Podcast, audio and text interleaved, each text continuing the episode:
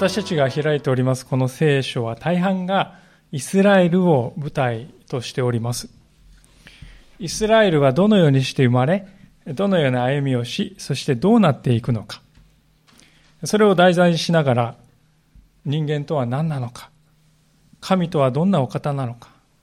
この世界とは何であるのかといった大切な事柄が語られていくわけであります。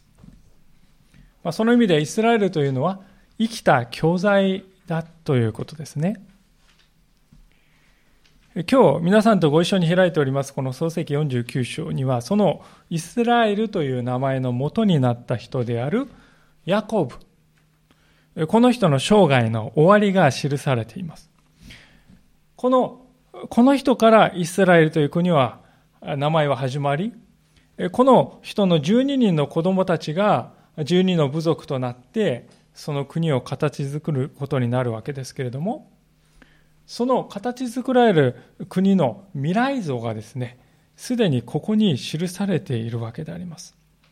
ですからある人に言わせると今日の箇所はこれは旧約聖書の歴史の全体像がここにあるんだとそう言っているほどですよね、まあ、そういうとても大事な箇所なんだということです。しかし、実際に、まあ、先ほども司会者の方読んでいただいて、通りに、実際に読んでみますと、良いことばかりが書いてあるかというと、そうではないですね。とても厳しい内容や、これは一体何を言いたいのだろうかと、首をかしげたくなるようなことも語られています。で、なぜ、ヤコブはそういう未来を、しかも臨終のとこというですね、とても大事な場面で、あえて子供たちに語ったのでしょうか。そこにはこの神の民ということに対するヤコブの確かな信仰があったということです。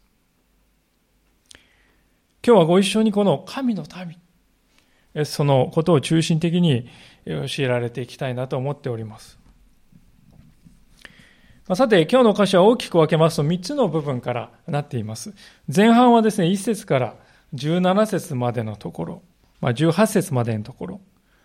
そして後半がですね、19節から27節までのところ。そして28節から後が締めくくりの部分です。早速ですね、前半の部分から見ていきたいと思うのですけれども、1節から2節のところに始まりのですね、ところがありますが、こう書いてあります。ヤコブは息子たちを呼び寄せていった。集まりなさい。私は終わりの日にお前たちに起こることを告げよう。ヤコブの子供たちよ、集まって聞け。お前たちの父イスラエルに聞け。ヤコブはですね、終わりの日にお前たちに起こることを告げようって言うんですよね。まあ、終わりの日とこう聞きますと、何かこう、目視録的なですね、週末の時のことかなというふうに考えるわけですけれども、実はこの終わりの日というのは、後の日、後の日にとこう訳すこともできる言葉です。まあ、実際、ここに書いてあるいろいろなことはですね、早いものでは数百年ぐらいで実現していきます。最後の、本当に最後の最後の時に実現するというのは一部分なんですね。ですから、これはヤコブが今後起こることを告げようと、そういう意味なんだと理解しよいと思うんです。まあ、いずれにしてもヤコブはですね、未来のことをある程度は知っていたんだということになるでしょう。これは長年にわたって子供たちの姿を親としてですね、見てきて、ね、一人一人の子供の性格、その子供たちが歩むであろう道というのがね、もうそれぞれ息子たちは中年になっておりますので、予測がつくということはもちろんあるでしょう。それと同時に、神様がお祈りの中で特別に示してくださったということももちろんあるでしょう。まあ、それらが相まって、これから見ていく12人への予言が生まれたのであります。書かれている順番はですね、一箇所だけ例外がありますが、基本的には生まれた順番で並んでおります。最初に書かれているのは、ルベンとシメオンとレビのこの3人ですね。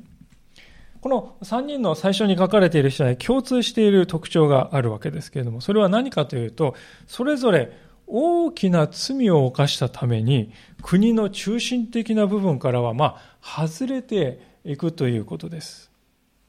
例えば、ルベンという人は長男であります。今から4000年前のですね、古代の社会において長男というのはもうね、別格ですよね。日本でもまあ50年、100年前まではもう長男といえば、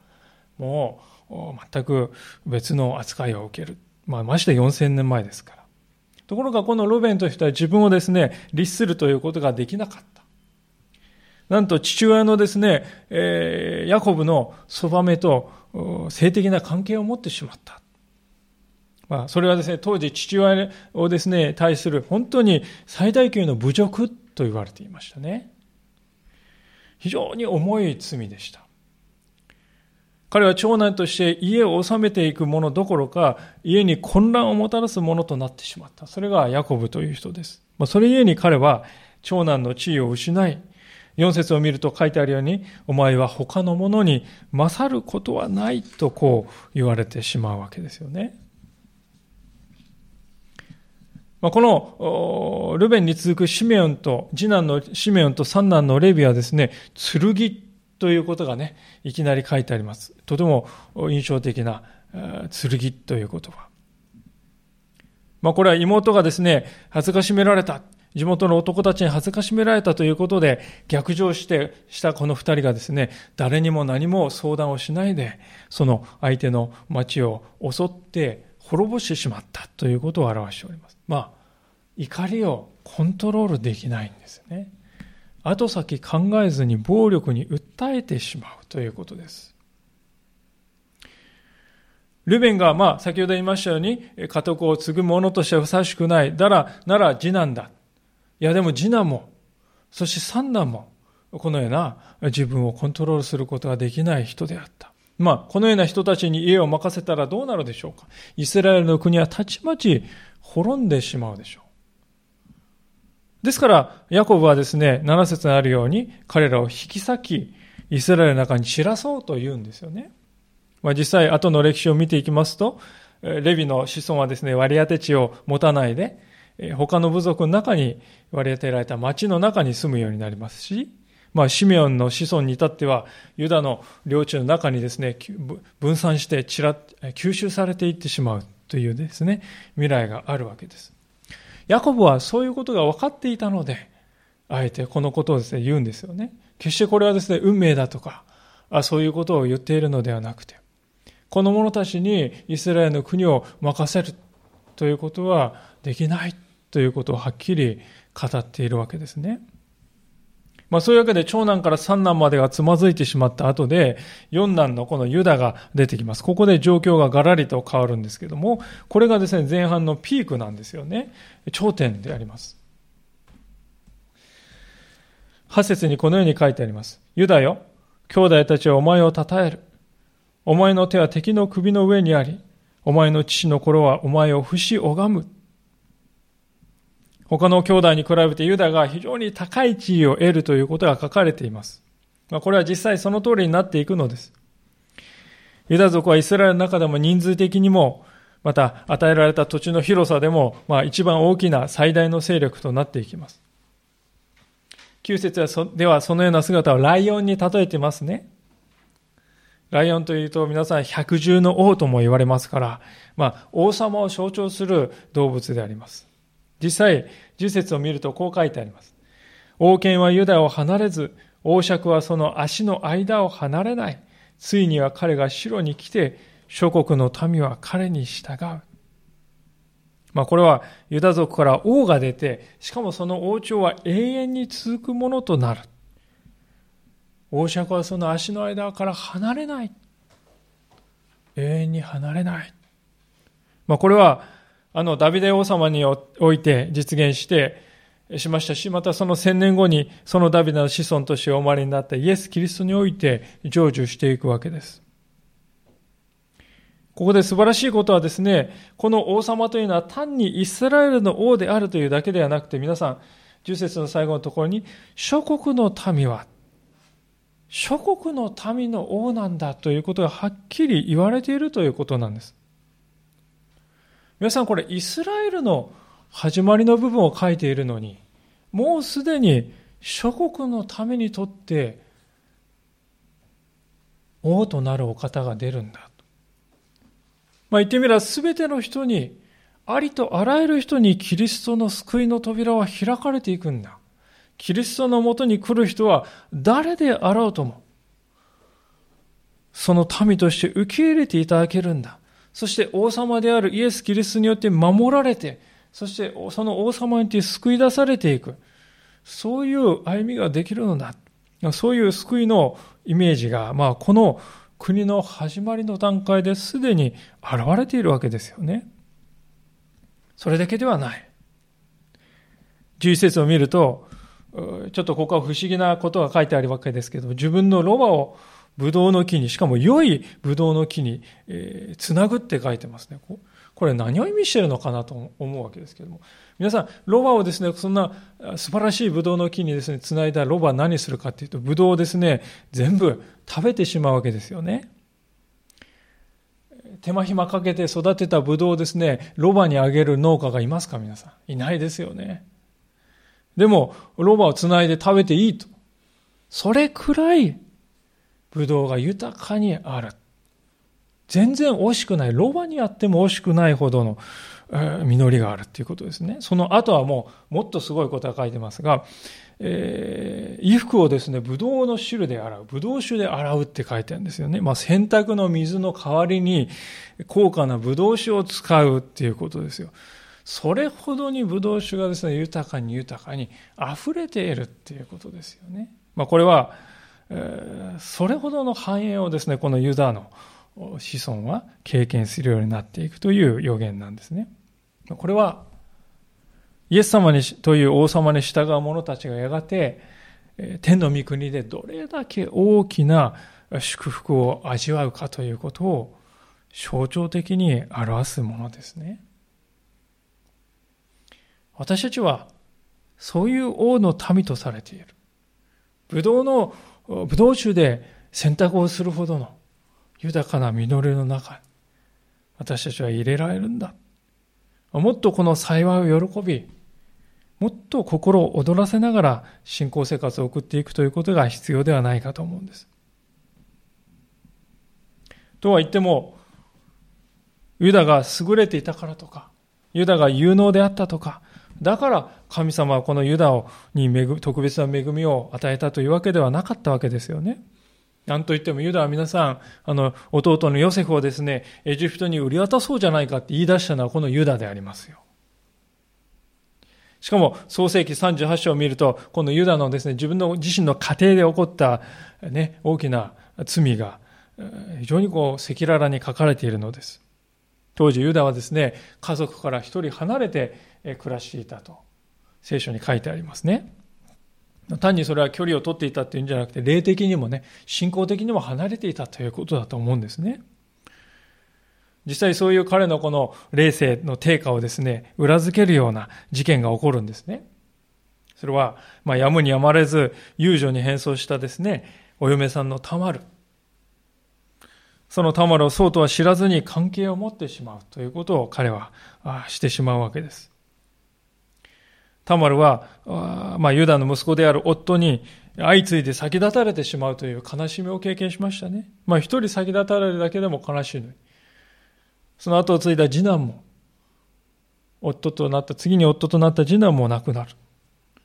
まあ、二重な悲しみを経験していました。しかしユダはですね、そのようなタマルを、これは呪われた女だとこう思ったのでしょうか。本来、後継ぎとして、えー、タマルと結婚すべき三男を彼女に与えなかった。それはタマルをです、本当に苦しめて痛みを与えて、そしてあのような行為に及ばせたわけですよね。真実を後から知ったユダはですね、深い反省と悔い改めに導かれていきました。それ以降のユダはですね、今まではですね、まあ、自分の道を行くんだ、やりたいことをやるのだと。ま、しかしそれ以降のユダはですね、人のために、家族のために進んで自分を犠牲にする。あのベニヤミンがですね、人質に捕らえそうになった時には、私を代わりにしてくださいというほどまでに、自分を犠牲にする人へ変えられていったということです。ユダがここで王権を受け継ぐものと言われているのはそのようにですね、彼は自分の心の中にある闇を正直に認めた、見つめた？そして神様に対してそれを認めて悔い改めていこうという、そういう心を持っていたからに他はなりません。それは、あの、ダビデオの姿にも見られるものであります。彼もまた、バテシャバとの不倫という大きな罪を犯しますけれども、ひとたび罪を示されたダビデは、主の前に全てをさらけ出して、何一つ隠すところなく言い訳することもなく、真実の悔い改めをしていくのです。つまり、こういうことでしょう。神様の前に何が尊いのか。罪を犯さないということではないということです。罪を犯さないで生きられる人は一人もいない。たとえ人々からですね、あの人は聖人君主だと言われている人で、そう見える人であっても、心の中には必ず人知れない罪を抱えながら生きているものです。ですから大事なことは、犯した罪に気づかされた時に、正直にそれを認めて、ああ、主よと、神様のもとに立ち返ることができるかどうか、それが私たちに問われている。ということです。そのユダがですね、永遠の王権を得るとここで書かれているのはですね、イスラエルにおける価値観がですね、本当に現れてますよね。この国で尊いことはですね、神様に対し真実であるということなんだと。それがこの国の価値観なんだ。それを表すためだと思うんです。開き直るのではない。あの人だってやっているではないかとは自分の罪を人と比べて過小評価するのでもない。隠し通すのでもない。主はもうすべてをご存知ご存知であるのだから、その主を信頼して明るみに出していく。主はそれを喜んでくださる。そこに偉大な許しがある。ユダの物語はそのことを私たちに教えていると思うのであります。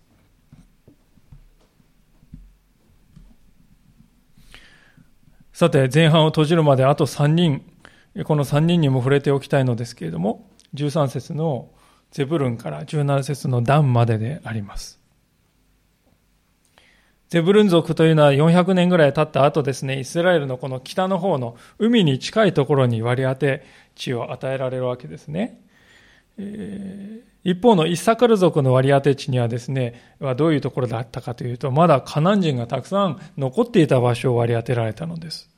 で結局ですね、そのカナン人に勝てなかった。逆に貢ぎ物を送ってですね、えー、使えるような、そういう場面もある。とても苦しい歩みをしました。15節でですね、区域を強いられる奴隷となるということは、そういう未来が暗示されているのです。続くダン部族はですね、蛇とかマムシ、17節で例えられていることからもわかるように、これは小さいけれどもとても強い部族になっていきます。あの、サムソンがですね、このダンの出身であると言ったらイメージがつきやすいでしょうか。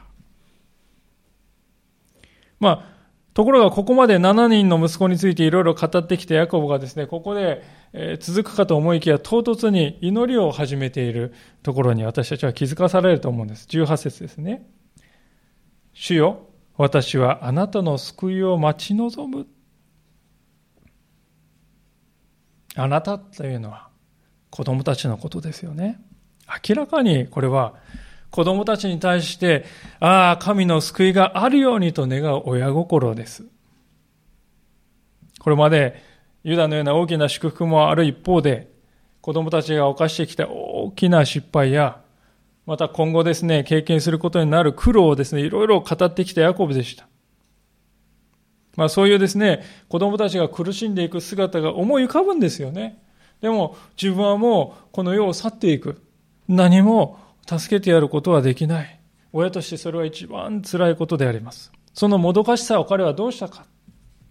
ヤコブは祈りにして神様に訴えたのであります。お主よ、彼らをお救いください。彼らはあなたを必要としています。あなたの助け、あなたの救い、あなたの癒しがどうしても我が子らには必要なのです。まあ、ほとばしるようなヤコブの思いがこの祈りに凝縮されていると思うんですね。このようなヤコブの姿を見るときに私たちはですね、本当に、ああ、自分は果たして我が子のためにどれだけ祈りの時を捧げているだろうかと問われるように思うのです。12人もいるんだから、一人や二人欠けてしまってもしょうがないではない。親としてそれはありえないことですね。一人でも失われてほしくはない。主の尊い救いが彼ら全員の上に漏らさずあることを私は切に願うんだ。これがヤコブの願いでした。私たちに同じ信仰があるでしょうか？信仰？それはね、個々人の問題ですよ。一面ではそうです。強制されて神様を信じるふりをしている。それは信仰ではないわけです。でも反対にもし私たちが我が子が神様を信じても信じてなくてもどちらでもよいと、そう考えるとしたら、私たちの信仰は一体何なのでしょうか？あってもなくても良いものに私たちは人生をかけて生きているのでしょうか？決してそうではないはずです。この方がおられなければ私の人生は意味を失うんだ。だから私たちは神様を信じて従っていく決心をしたのではなかったでしょうか。そしてそのような信仰でなければ、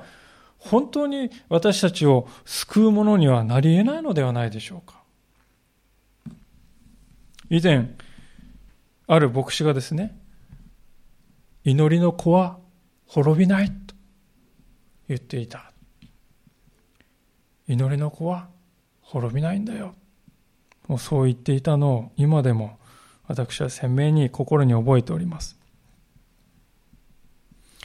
あのヨーロッパの中世の最大の神学者の一人、アウグスティヌス。このお母さんのモニカという人。息子のアウグスティヌスがある女性とのですね、性的な関係にもふけて数年の間短溺している。子供も作っている。まあ、そういう中でも彼女は祈りを決して絶やしませんでした。やがてあの有名な取って読めという声が彼の心の中に響いて、彼が聖書を開き、改心に導かれるまで、母モニカの祈りは続いていきました。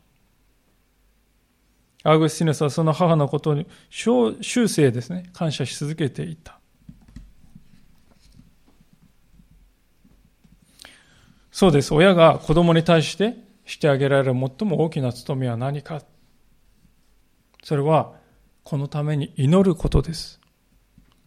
たとえ何歳になってもそれは変わらないんだ。この信仰が私たちの心の奥底にあるでしょうか聖書はこのヤコブの祈りを通して私たちにそのように問いかけているのであります。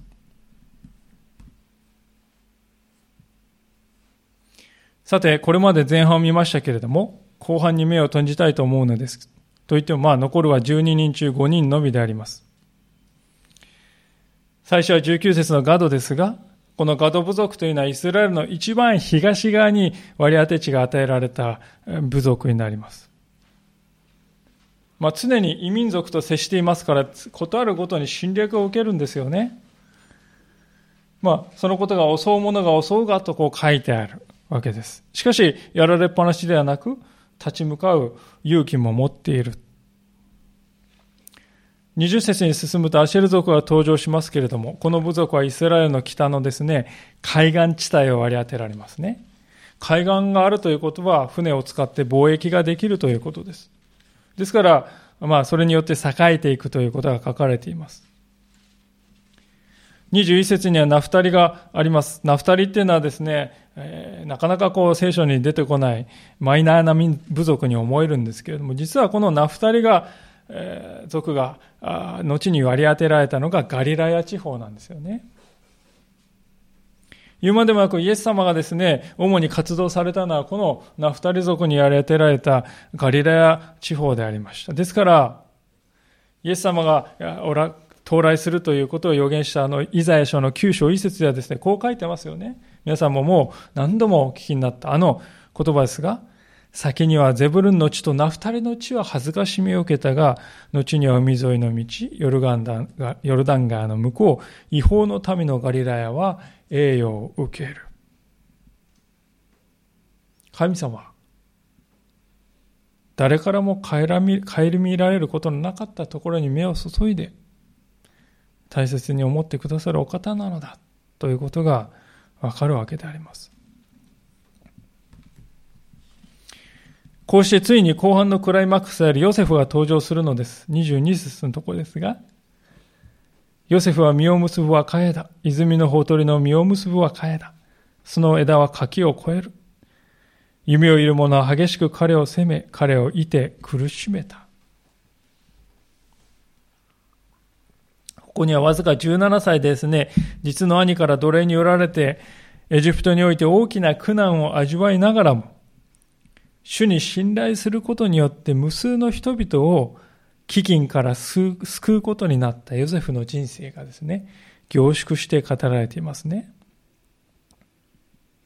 ですから、26節ではこのような大きな祝福の約束も語られるのです。26節お前の父の祝福は私の親たちの祝福に勝り、永遠の丘の極みにまで及ぶ。これらがヨセフの頭の上に、兄弟たちの中から襟抜かれた者の頭の頂にあるように。兄弟たちの中から襟抜かれた者。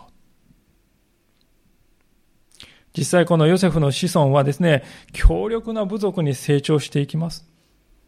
この後ですね、本当に旧約聖書を進んでいくと、ヨシュアやデボラやギデオンやエフタといったですね、本当に英雄的なイスラエルのリーダーがですね、このヨセフの子孫から生まれていきます。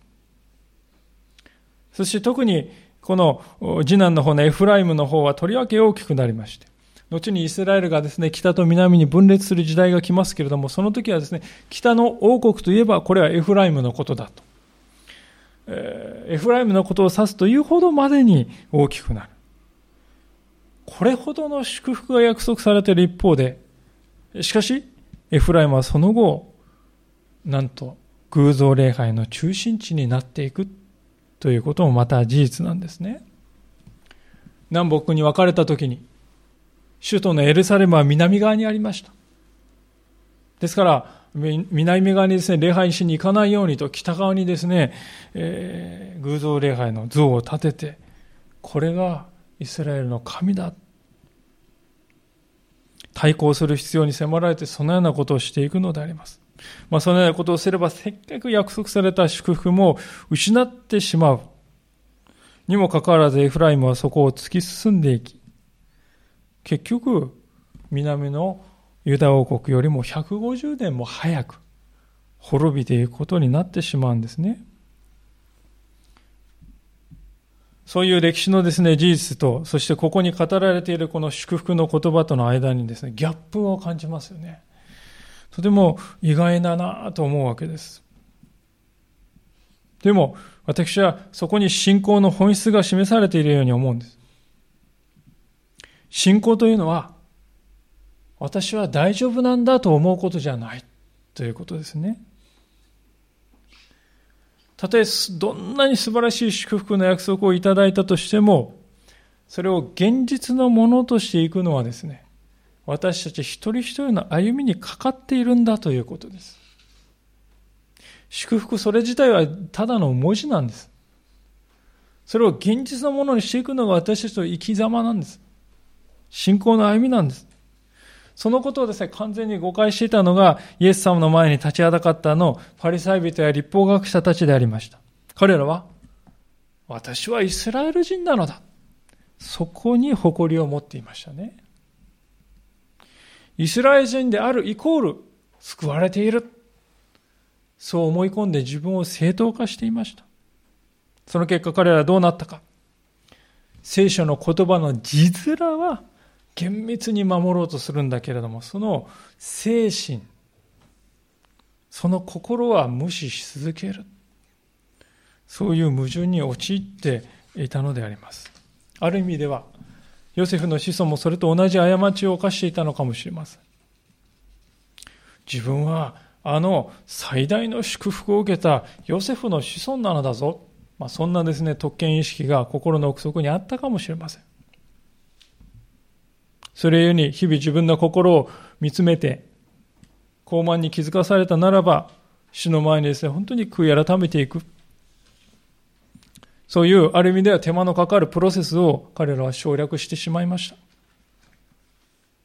そして自分でも気がつかないうちに彼らの信仰は形だけのものになっていってしまったのです。それが神の民でありながら偶像を自分から作ってそれを神として拝むというありえないような矛盾。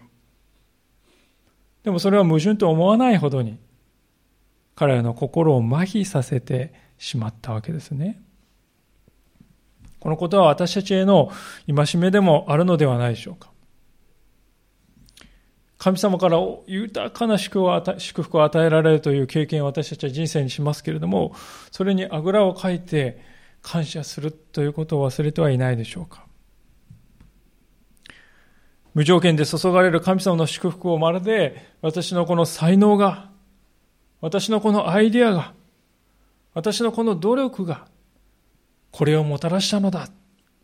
これは神様からの報酬なんだ。そのように受け取っていることはないでしょうか。すべては恵みによるのに。まるで自分がそれを成し遂げたかのような思いを持っていることはないでしょうか。ヨセフのこのありえないような大きな祝福を与えられたヨセフ族の未来の姿を私たちは知るときに、そのような問いかけを聖書は私たちに発しているように思えてならないのであります。こうして12人への祝福の言葉はいよいよ最後を迎えるわけです。それは末っ子のベニヤミンでした。27節です。ベニヤミンは神作狼。朝には獲物を喰らい、夕には略奪するものをしたものを分ける。まあ、略奪してね、獲物を喰らって分ける。まあ、ちょっと好戦的な姿書いてありますね。ベニヤミンというのは皆さん、ヤコボにとってはですね、末っ子でありますから、ヨセフと共にまあ、溺愛していたわけですよね。しかも最愛の妻のラケルの子供ですから、普通の感覚ではですね、えベニヤミンは素晴らしいんだとか言ってね、エコひいきするようなことを言ってもおかしくない、不思議ではないところですけれども、実際はですね、このような辛辣な、やや辛辣なことが語られておりますね。これは実は後の時代にですね、本当に、歴史を見ていくと、四式の18章から19節19章を見ると、イスラエルの歴史の中で最とも激しいと思われる内戦をですね、ベニヤ民族が原因となって引き起こしてしまう。そういう形でね、このヤコブの予言は成就していく。ベニヤミンの中にあるそういう性質を彼は見通しているのであります。つまり、これらの言葉はですね、親としてお前たちにこうなってほしいんだ。そういう願いとか願望を述べたものではないということです。実際、これまで見てきてお分かりのように、ヤコブが子供たちに語った言葉はこれね、祝福したって書いたんですけど、ふさわしい祝福を与えたって書いてあるんですけど、これのどこが祝福の言葉なのかなととても思えない。まあそういうものが多くありますよね。これの一体どこが祝福なのか。はっきりしていることは、ヤコブはですね、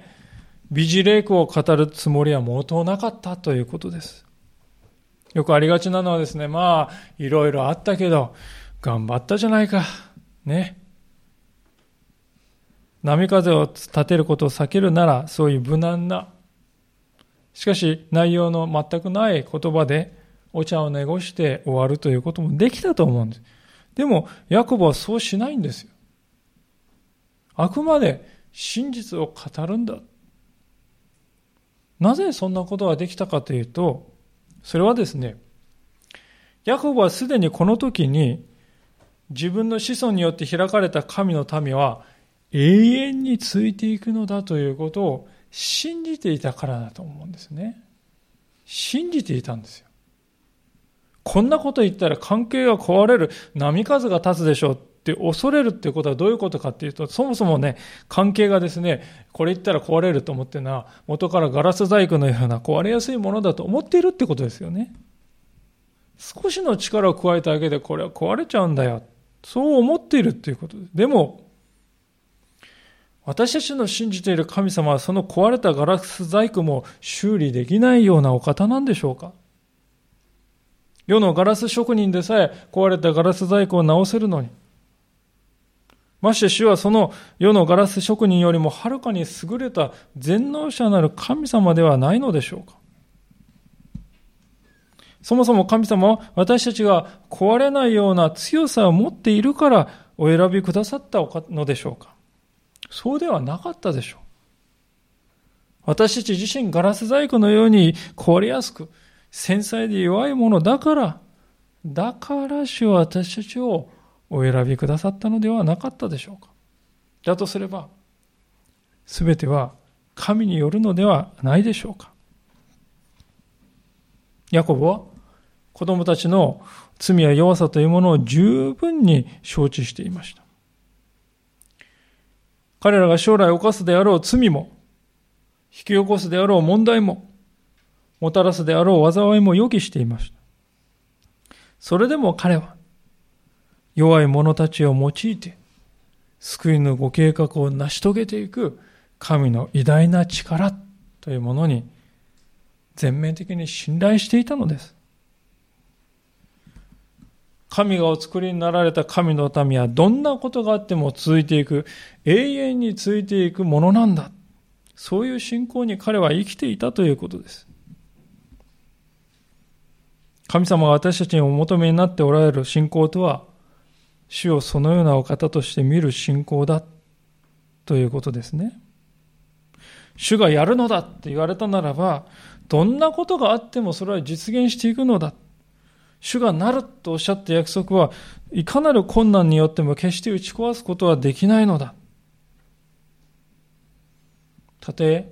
子供たちの本当に愚かさや弱さを見て心を痛めることがあったとしても、それでも神の救いのご計画は揺るがない。そこに立つときに私たちは恐れるということから解放されていくのではないでしょうか。ヤコブはまさにそのような神の民の信仰に立っておりました。それが一番伺える箇所が今日最後のところだと思うのです。28節からのところを意味しますが。これらはすべてイスラエル部族で12であった。これは彼らの父が彼らに語ったことである。彼らを祝福したとき、それぞれにふさわしい祝福を与えたのであった。またヤコブは彼らに命じた。私は私の民に加えられようとしている。私をヒッタイト人エフロンの二十歳にあるホラー穴に先祖たちと共に葬ってくれ。そのホラー穴はカナンの地のマブレに面したマクペラの二十歳にあり、アブラハムがヒッタイト人エフロンから私有の墓地とするために、二十歳と共に買い取ったホラー穴だ。そこには、アブラハムと妻サラが葬られ、そこにイサクと妻リベカも葬られ、そこに私はレアを葬った。その果たしとその中にあるホダ穴はヒッタイト人たちから買ったものだ。ヤコは息子たちに命じを得ると足を床の中に入れ、息絶えて自分の民に加えられた。今読んだところの最初と最後に民に加えられるというフレーズが出てきます。民を作るっていうんじゃなくて民に加えられる、集められる。ですから、まあ、主体はヤコブではなくて民の方ですね。まず民がいて、そこに加わっていくというイメージです。じゃあ、彼が言うこの私の民というのは何なんでしょうか？これは神の民のことだと思うんです。つまり神様に召されて、神様に選ばれて、神様を信じるようになった、そういう者たちの群れということですね。信仰を持ってその生涯を終えた全ての人々がこの神の民の一員であります。つまりこの民というのは目に見えない集団であります。後にイエス様はこの民のことを指して次のように語っております。マルコの福音書の12章の26節のところですね、もしお分けになれる方はお分けいただいてですね、えー、そうでない方はお聞きいただければと思いますけれども、マルコの福音書の12章の26節から27節です。このように書いてあります。